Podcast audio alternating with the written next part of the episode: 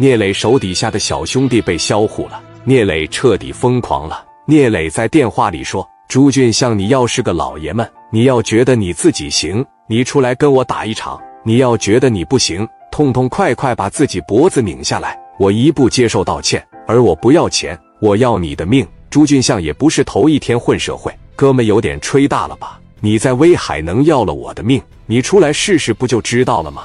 而且我允许你带着阿 Sir，听明白没？这么嚣张吗，老弟？不是嚣张，我聂磊是个什么人？你见着我就知道了。还是那句话，别跟我墨迹。敢不敢出来青岛聂磊是吧？行，你等我查一查你聂磊说行，你查吧。上到董事长，下到小混混，中间你到总公司蔡正荣，要是有一个人敢说我念了一个不字，我就算你牛逼。但你只有一个小时，一个小时你不出来见我，我就开始在威海找你，而且我保证谁都不会管你。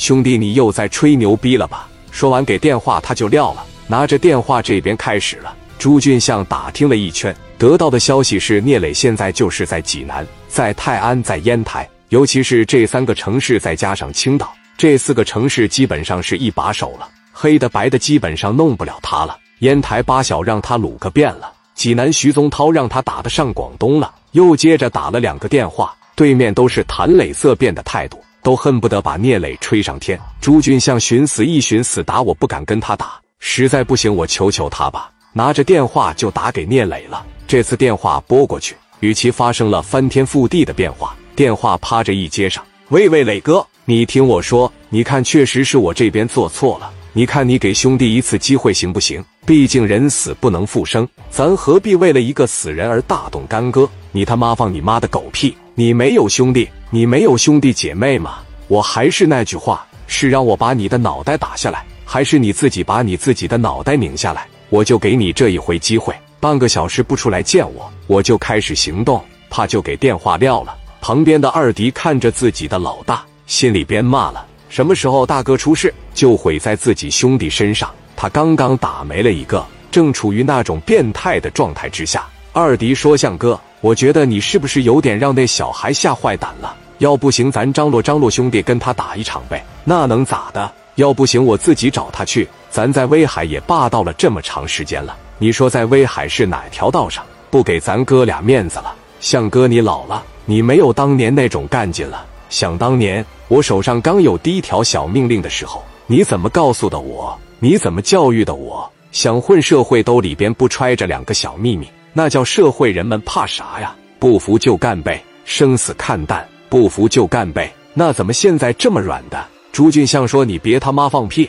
我告诉你，我有一种预感，聂磊这小子不是一般人能摆了的。